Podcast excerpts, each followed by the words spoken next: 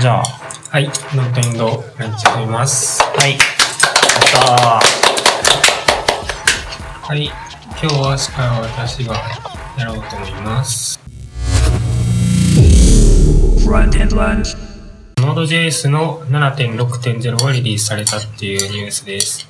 はい。で、まあ、内容は中身の V8 が5.5になったっていうので、なんかそれに関するうーアップデートがあって、まあ、V8 V8.5 で何が入ったかっていうと、アシンカウェイトがデフォルトで有効化されていた、はい。など。みんな、なんかリリースされて、試してみたった、みたいな、そんなん言ってましたね。ハーモニーフラグみたいなのが必要なくなったみたいな、そういう話だっけデフォルトで有効か。めでたい。あとは、ドリブが上がったとか、なんかまあうん細かいことっぽいですね。うんうん。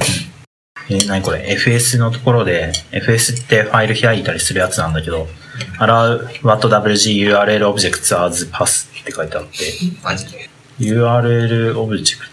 あ、ファイルっていうスキームの時に使えるようになる。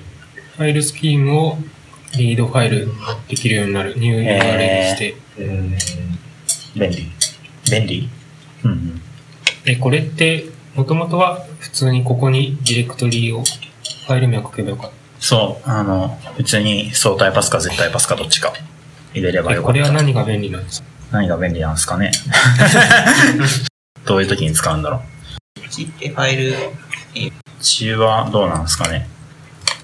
どう、どうやって調べたらいいのか。WhatWG フェッチみたいな。なんかその、あアシンカーウェイトが、なんか、メモリリークが激しいので、あの、コアとかで気軽に使う、コアっていうその、エクスプレスみたいなやつで気軽に使うと大変そうみたいな話を水地さんがしたけど、えー、データはどうなんだろう。タイプスクリプト2.2。これも今週の JSR インフォにあったので拾ってきたんですけど、はい。何が変わったかっていうと、うーん、オブジェクトタイプ is new type in 2.2。うんあこの辺の、なんか変更点みたいな話は前に、前にしたと思うんだけど、いつだったっけな。なるほど。うん。オブジェクトタイプっていうのが追加されてみたいな話したし、なんかミックスインができるようになったみたいな話はしてなかったですね。ベタークラスサポート for mix in。うーん、これはエクステンズで指定するところになんかカッコでもう一つクラスを指定することができるようになってみたいな。過去。これそれ、それあ、それは普通にコンストラクタか。んどうだっけうーん、ワカメさんの日本語の解説があるんで、そっち見てもいいけど。タイプスクリプト2.2.1変更点みたいな。おー、これか。ミックスインパターンのサポート。クラスを返す関数みたいなのを作って、でその関数の引数にミックスインしたいクラスを突っ込むと、ミックスインされたクラスがつ、はい、返ってくるっていう。逆かあ。ーうんうん。そういう感じっすね。引数としてクラスをもらって、それを継承したクラスを返せる。っていうことで。それは嬉しいんですかね。まあなんか、これまでデコレ、デコレーターとかでやってるような処理が、と同じようなことができるみたいな感じかな。結局別に JS 自体は今までも普通に動いていたわけだし、要は手の、まあ、型の、まあ、推論というか型の計算が、まあ、うまく、もうちょっとできるようになった。感じっぽい。うんうん。なんだろニュードットターゲットってなう。なんだろう。どこだニュードットターゲット。ニュードットターゲットプロパティは、関数やコンストラクターが入園残子を使用して呼び出されたかどうかを検出できます。ああ、こはんいな、はい。こんな初めて見 た。if new dot target あああーこれなんか this イコールなんとかみたいな。そう、グローバルになっちゃうのを防げるみたいな。そういう感じか。うんうん。これなんか、昔の JS で見たわ、みたいなう感んじですね。ありますね。サポートはサファリをまだ。うんうん。うっかり使ってしまうと大変なことになる。うーん、どうなんですかサね。ポートしたってことは、トランスファイル結果はどうなんでしょうかファイルされるのかどうか、だからんな。うんカスタムエレメンツなど HTML エレメントを扱うときどうしてもニューターゲットが使えないと困る場合というのがごく稀に人生で2回くらいあるそうなのでよかったですねって書いてある、えー、カスタムエレメンツそうなんだうーん結えーとニューターゲットを調べれば、うん。そのクラスが直接インスタンス化されたのか、それとも派生クラスがインスタンス化されたのか。ああ、そうなんですね。うーん。うーん。ニューターゲットには、コンストラクターとかは入るんですかニューターゲットの値の中身は、あ、ネームっていうのがあって、ネームはクラス名が入る。うん。うーんと。いうか、まあ、その、まあ、クラスがニューターゲットに入ってくるああ、そうなんですね。なるほど。アンギュラー4.0.0、なんと RC 出ました。ついに。ついに、RC1 ですね。はい、すごい。見て理解できるか全然理解できない気うがする。うん。ん、NG 風、アシンクとか書いてあって、なんかふわ、なんか記法が AngularJS の時とまず違うから、わかんないですね。この、この米は何なんだアスタリスクは。うん、これ多分なんか、は早く、その、プロパティかなん、アンギュラープロパティかなんか判断するための、うん、うん、うん。なんかこうなってる気がうすんる。うんうんこの前、アンギュラーユーザーグループのラコさんに話して、なんか、アンギュラー2に移行するかもですね、みたいな話をしたんだけど、いや、もう来月には4なんで、とかって言われて、はい、そうっすね、みたいな。ユーザーオブザーバブル、アシンク、エルスローディング、レッドユーザー。うんオブザーバブルだし、なんか、相変わらずその、なんだろうな、ngif とかっていうところに式は書けるんですね。その、プロパティっていうか、属性に式を書けるの、アンギュラーの特徴みたいなところがある。うん。うん。アンギュラーどうなるか、あれですね。はい。はい。ジャックさんのこの記事読んだ方いますかね、ルフィルの読んでないっすね。まあ、あれですね。なんか、ポリフィルというより、まあ、なんかブラウザーがこう先行して、その、まだ固まってないその関数とかを実装したんだけど、うん。うん。なんか、それに引きずられて、その仕様がさこう決まらないみたいな話で、なんか、こう、Chrome が先行して、例えば、これとか、なんか、クリエイトシャドウルートってやつを、うん。 Chrome が先行して、広く普及しちゃったがために、なんか、その、あ挙動を変えられなくなって、別の関数名になったみたいな。あ、はいはいはい。で、まあ、クリエイトシャドウルート自体はもう、その、仕様に入らないので、そのうちなくなるみたいなうんう感んじうんですね。ファンタジーオーバーライド。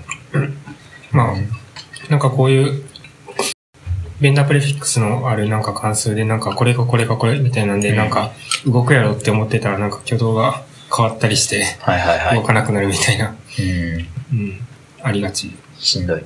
まあこういうの使うときは気をつけたいですね。てかまあ基本あまり使わないようにはいした方が良いのでは。そこのリンク先のオリジントライアルっていうのは、なんか記事読んで、なるほどなっていう感じなんですよね。オリジントライアルって何ですかなんか、特定のオリジンで、特定の期間内だけ実験で機能を使えるみたいな仕組みで、うん、昔はベンダープレフィックスで実験的機能とか使ってたんだけど、そうじゃなくて、なんかこう、申請するんだかなんだかで、特定のオリジンではこれを使えるよっていう風にしてあげることで、特定のオリジンだけ実験中の機能を期限付きで提供する。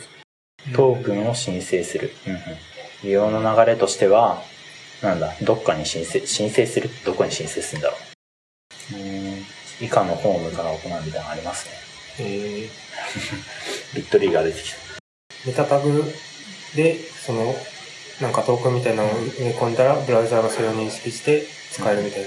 ええー、謎。う ーん、ええー。なるほどな。じゃあ、なんか近況報告です。たはいえっと僕書いたんですけど、えっと、フロントエンドカンファレンスっていうのが3月18日に大阪でありましてでこれのなんかハンズオンコーナーで出ることになったんですよなんでその皆さんついでに行きませんか なんかそのこういうイベント一人で行くよりみんなで行った方がいいなって思って何曜日でしたこれは土曜日だったかな土曜日、はいなんと無料。なんと無料でそう懇親会が4000円で本体のチケットがなんと無料っていう謎の感じえー、11日だった。 18位ですね18。で会場が9時半って早いな早い。なんか一日中あるよ。一日中あります10時ね。から18時から。セッション、ハンズオン、座談会、コンテスト。はあ。 一日でできんの これ半蔵も複数挟んだんですハンズオンなんか、そうですね。一つ1時間くらい時間もらって、他に、いくつっつってたかな。うん。うんうん。梅田、はい、梅田駅から徒歩10分くらいのところで、去年と同じとこなんで、なんかね、新梅田研修センターっていうビルがあるんですよ。このビルかっこいいよね。あの、研修センターってか書いてあってさ、大阪感がある。うんそんで、セッションの内容はもう公表されていて、僕は WebGL の話とか聞きたいかなって感じですね。WebGL と CSS とフロータイプとかかな。タイムテーブルはまだ出てないし、うんうん、という感じなんで皆様ぜひお願いします。で18日出て、19日は何もなくて、20日は NG 京都っていうのがあるん で、ついでに、あのフロントエンドカンファレンスに来て行く人は、ついでに NG 京都もお願いします。先週の土曜日にあったインサイドフロントエンドっていうイベントに行ってきました。あの懇親会がなかったのが残念なんですけど、 うん特にテーマ、一貫したテーマはなくて、まあ、いろんなジャンルの話があったんだけど、一番面白かったのは、そのジャックさんのサービスワーカーの話と、あとアメブロのリニューアルの話ですね。ジャックさんの話はいろいろ聞いて、まあ、サービスワーカーなんか全然、出てきてから時間経つけど、みんな全然追ってないと思うんだけど、 いろんなことができるようになってるよとか、なんか、ウェブアプリなんだけど、なぜか Android で Add to Home Screen っていうボタンを押したらアプリとししてインストールされるみたいな機能があったり、えー、そのサイトをアップして、あー、と、ウェブアプリがインストールできる。えー、で、あとなんか気をつけようみたいな話があって、今気軽にプッシュ通知送るサイト出てきてるけど、一度ユーザーがうざいって言ってリナイすると、なんかその後そのブラウザでそのサイトを永久にサービスワーカーが使えなくなってしまうので、みたいな。確かに。開発環境とかってもう充実っていうかエコシステムできてたりするんですかねって質問したんだけど今のところまだ Facebook くらいしかがっつり使ってるとこないからそのエコシステムとしてはこれから発展していくみたいな感じとか PWA ってさっき、プログレッシブウェブアプリってやつね、えー、まあ、サービスワーカー使ってオフラインでも動くウェブアプリ作るとかそういう話なるほど。アメブロの方が結構良くて、良くてっていうか、まあブログのリニューアルってなんか親しみのある話題なんだけど、結構パフォーマンスとかに気をつけていて、その元のがめちゃくちゃ遅かったみたいなのが懸念点としてあったみたいで、ファイルサイズ減らす、ドッキングリソース減らす、レイジーロード、ウェブフォントと、ウェブフォント、まあなんかそこに書いてある項目は、はいはい、そうですねって感じなんだけど、ウェブフォントの投稿がなんか、アメーバーのそのブログ以外でも、いろんなサービスで使うやつがあったりするから、その、それぞれ同じようなロゴをフォントとして別々に読み込んでるの無駄だから統合するみたいな話があって、なるほどねって。ライトハウスってなで、Google が出してるツールで、そのサイトのパフォーマンスとかを、パフォーマンスのなんか、チェック項目とかを出してくれるやつ。あページスピードインサイズとちょっと似てるんだけど、もうちょっとなんか、プログレッシブウェブアプリよりな情報とかも出してくれるみたいえー、な。インストールして、ライトハウス、HTTP すら、ほぎほぎ、ほぎほぎ .com とかやると、そのサイトの注意事項がわかるみたいな。で定期的にページスピードインサイトとか見てるから、うちのサービスだと大体、そういう感じのことができるみたいな。結果はローカルのファイルシステムに置いてくれたり。あ、そうです。なんか、実行したら、なんとか .html みたいなのができて、えーっと、どこだったかなどっかにあるんだけど、ハピアブログ .com とマカレル .io やってみたけど、そのログイン後の結果とかどうやって見るのかわかんないから、ああ、それは、なんかやり方ありそうな気がするけど、うーん、結果出ためちゃめちゃバツついてる。確かにね。あ、なんかそう、画像を、なんだっけ、全部ウェッピーにしろと か言って。ええそうすると軽くなるからとか言って。いやいやいやいやい や。のオープンな使いって言われて。ああ、セキュリティの話だ。うん、確かに。じゃあこれトップページだから、ログインしてない。の話ないけど。なるほど。ああ、コントラストがそあのー低いから読みにくいよってことも言ってくれるのがすげえな。はいえなるほどね。はい。ー、ゲートドットナウ使うね。なんで、ニュー JavaScript フィーチャーだから。うーん、うまあ、古い IE で動かないよ。ーん、なるほど。マジか。でなんかスコアとかにできたらまた、ページスピードインサイズみたいなグラフとか出してみたら面白いかもしれない。確かに。便利。さっき一緒に貼ったんですけど、お、はい。 NAMJS っていうああ、 NumPy みたいななんか行列演算とかするライブラリが話題になっていたので貼りはまいしたはね。い。えなんか割と良さそうで、うんというのはなんかその普通にアレイ JavaScript のアレイ使うと、まあ、遅いんですけど、これなんかタイプドアレイを実装に指定することができて、えー、配列を実装として uint と8アレイみたいなやつを指定できる。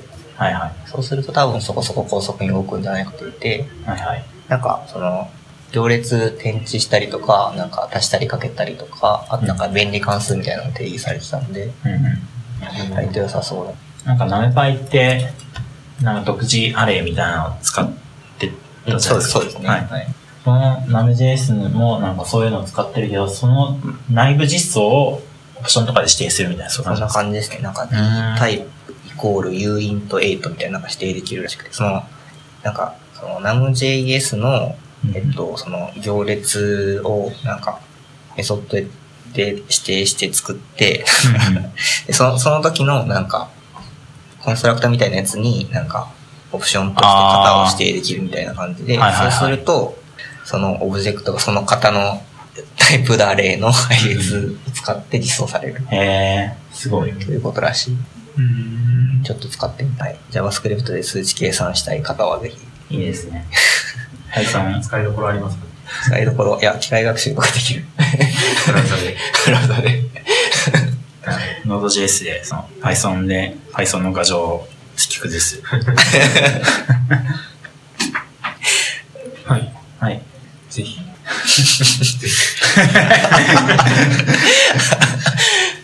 以上です。はい。機械学習ってなんかこういう行列演算ライブラリが早いかどうかで、学習とか判定が早いかどうかって。クライアントにモデルファイル持ってた。 モデル、まあモデルもだからクライアント側 で作るんです。なんかそう。なんかタブをなんか開きっぱにしといて学習してとかする。あ、そういうサービスワーカーでできサるービスワー ク。そうそうそう。電流めちゃ食ってんな、み たいな。何やってんだ、みたいなんかオンラインで学習して、なんか注注意も愛されてた。ササービスワーカーが勝手にフェッチしに行って、なんか、あそれいいですね。なんかいろんなページから学習するみたい な。え夢が広がりますね。な。ブラウザの履歴全部見て何かやってくれたかもしれない。良さそう。こちらもおすすめみ たいな。こちらのおすすめです。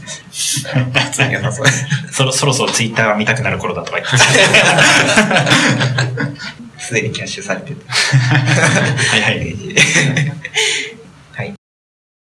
あ、こんなとこっすか。このところで、はい。なんとエンドランジ、何回目か 分かんない。何回目って言おうとした。長め。まあいいや。ほら、はい。は、終わりです。はい。お疲れ様です。お疲れ様でした。はーい。